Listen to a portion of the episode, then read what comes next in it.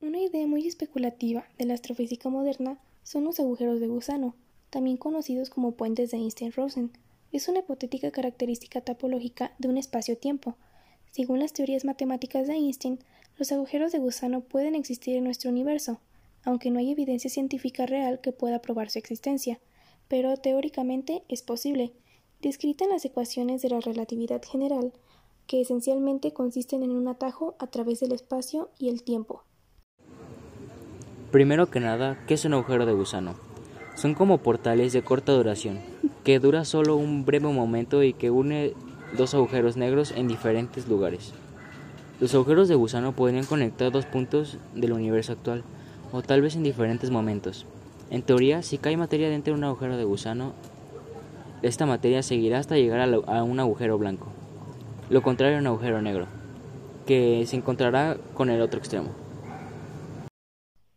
agujero de gusano tiene por lo menos dos extremos conectados a una única garganta, a través de la cual podría desplazarse la materia. Hasta la fecha no se ha hallado ninguna evidencia de que el espacio-tiempo conocido contenga estructuras de este tipo, por lo que en la actualidad es solo una posibilidad teórica en la ciencia. Cuando una estrella supergigante roja explota, arroja un tipo de materia al exterior, que acaba siendo de un tamaño inferior y se convierte en una estrella de neutrones pero también puede suceder que se comprima tanto que absorba su propia energía y desaparezca dejando un agujero negro. Este agujero tendría una gravedad tan grande que ni siquiera la radiación electromagnética podría escapar de su interior. Estaría rodeado por una frontera esférica, llamada horizonte de sucesos. La luz transportaría esta frontera para entrar, pero no podría salir, por lo que el agujero visto desde grandes distancias debería ser completamente negro, aunque Stephen Hawking postuló que ciertos efectos cuánticos generarían la llamada radiación de Hawking. Dentro del agujero negro, los astrofísicos conjeturan que se forma una especie de cono de sin fondo.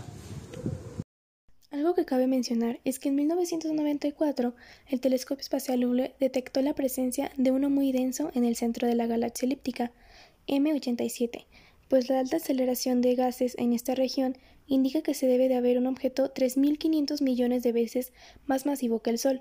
Finalmente, este agujero terminará por absorber a la galaxia entera. El primer científico en advertir de la existencia de agujeros de gusano fue el austriaco Ludwig Flamm en 1916. La hipótesis del agujero de, eh, de, gusano es como tal una actualización de la teoría de la cuarta dimensión espacial que, se, suponía que dado un cuerpo toroidal en el que se podían encontrar las tres dimensiones espaciales, comúnmente perceptibles, una cuarta dimensión espacial que abreviaría las distancias y de esta manera los tiempos de viaje. Esta noción inicial fue planteada de, de manera más, científica en 1921 por el matemático alemán Hermann Weyl. Sin embargo, él no usó agujeros de gusano, habló de, de esto nombrando los tubos unidimensionales. Cuando éste relaciona sus análisis de la masa en términos de la energía de un campo electromagnético con la teoría de la relatividad de Albert Einstein publicada en 1916. Bueno, todo lo dicho anteriormente es un pequeño resumen de esta gran hipótesis. Solo queda agradecerles por ver este episodio. Espero que lo hayan disfrutado y nos vemos hasta la próxima semana.